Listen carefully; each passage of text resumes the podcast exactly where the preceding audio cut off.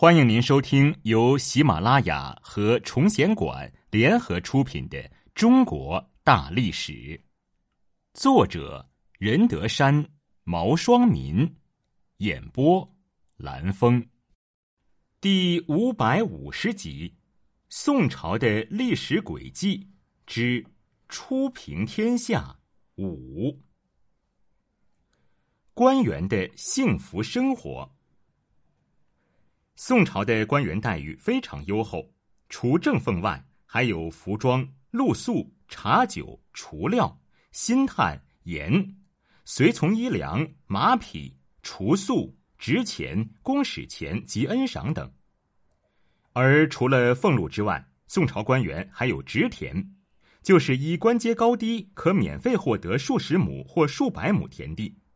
即使官员退休以后，朝廷也会给他们一个管理道教公观的名誉官职，使他们可以借此领取俸禄，或授予管阁的职衔，以修书撰史的名义领取俸禄。为了鼓励官员按时退休，自宋神宗以后，朝廷还准许官员代官致仕，并对退休官员给予种种礼遇和优待。不仅如此。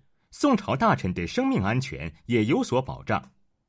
相传宋太祖曾立下秘密誓约，规定子孙后代不得杀士大夫及尚书言事人，是不诛大臣言官。子孙有遇此事者，天必及之。事实上，宋朝大臣被处死的确实少之又少。岳飞算是为数不多死于皇帝之手的大臣中最为知名的一个。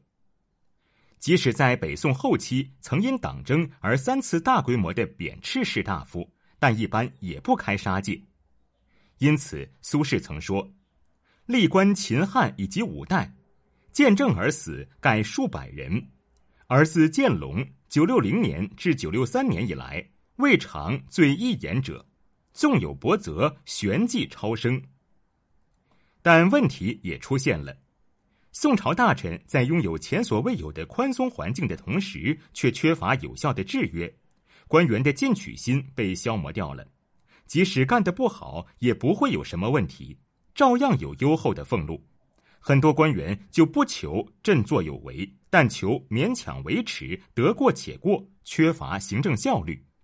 王安石曾痛心疾首地指出：“夫如此，故朝廷明知其贤能足以任事。”苟非其资序，则不以任事而折尽之；虽尽之，事犹不服也。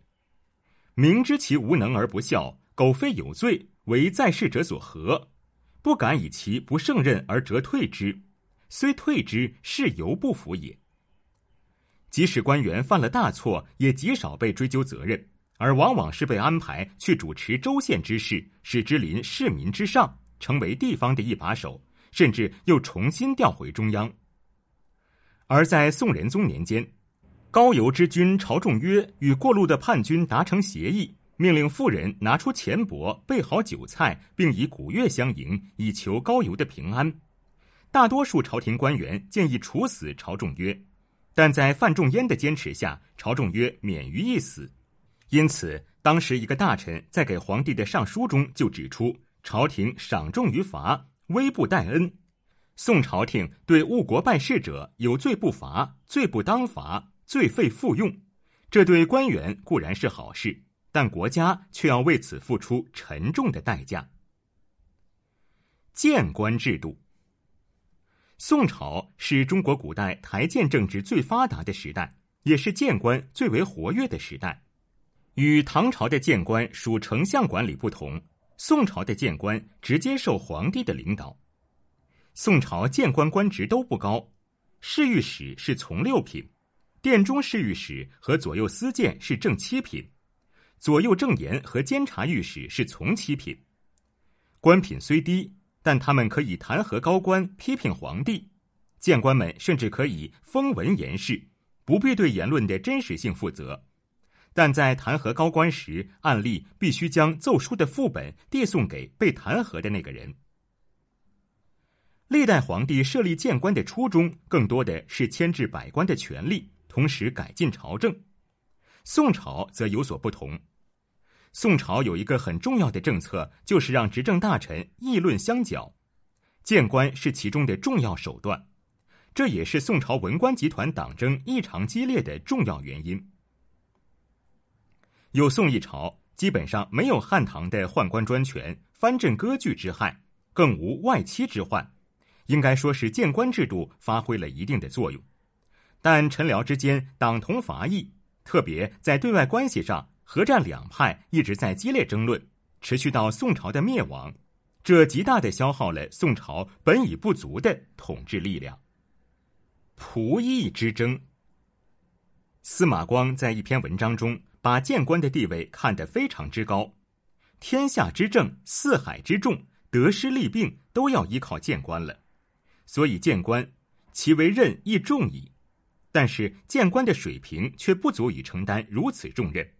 颇有盛名的司马光也曾做过谏官，他认为把谏官的名字刻在石头上就能监督谏官忠于职守，而这样的想法竟然还得到了其他谏官的赞赏，并付诸实施，可见当时谏官的水平可窥见一斑。虽然宋朝的谏官并没有太高的水平，但也在宋朝的历史上留下了重重的一笔。爆发于一零六三年的仆役之争就是其中的一例。宋英宗赵曙不是仁宗的亲生儿子，如何确定英宗生父普王的名分，就成为朝野关注的问题。但让人想不到的是，这个问题引发了一场持续十八个月的论战，这就是历史上有名的仆役之争。以司马光为代表的大臣认为，蒲王是仁宗的哥哥，英宗应称其为皇伯；而以欧阳修、韩琦为首的宰执们则认为。英宗应称其为皇考，考在文言文中就是父亲的意思。司马光认为欧阳修等人是巧饰辞说，误惑圣听，是挟奸佞之心以误惑陛下。如果其他大臣敢附和欧阳修的意见，也就都是小人。大臣贾安临死前特地留下遗书，请求英宗一定要称蒲王为伯父。而贾抗觐见英宗时，跪下来痛哭流涕，陈述国家兴亡就在此一称呼。范纯仁、范仲淹的儿子吕惠等更是联名上了一道折子，指责欧阳修、韩琦禽兽不如，并请求把二人处死以谢天下。范纯仁等人为了扩大影响，又找人把这道奏折抄布天下。欧阳修也毫不示弱。专门为这个问题写了洋洋四卷文章，以回应对方的攻击。当时还有许多亟待解决的问题，而司马光等人却没有给予太多的关注。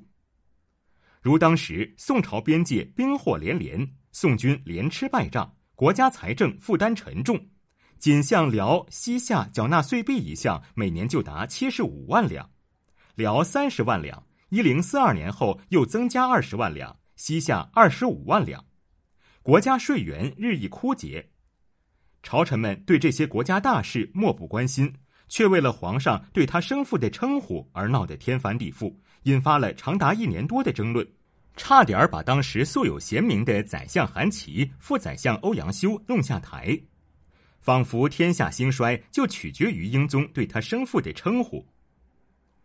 这本是皇帝家的私事。对国对民并无实质性的影响，却被以司马光为首的大多数朝臣看作是关系王朝存亡的大事，比被西夏连连击败、丧失失地、被迫每年纳贡还要紧急。在这场争论中，分别以欧阳修和司马光为代表的两派人马引经据典，显得庄严肃穆，还个个自诩是为国为民的英雄，即使丢官罢职也在所不惜。而且，朝廷大多数官员都参与了这次争辩，就此埋下了党争的隐患。仆役之争实质上是日后残酷激烈的新旧党争的一次预演，而表现异常积极的吕惠、范纯仁、司马光等人，竟然在世人中间获得了极高的声望，这也使他们在王安石变法中可以更加放心大胆的攻击诋毁，结果又是获得了声望。然而，这也是宋朝必定要亡国的征兆。做实事的朝廷官员极少，更多人是在一些无关轻重的事情上大动干戈。偶尔有人出来做实事，也会遭到他们的百般诋毁。宋朝就这样亡了国。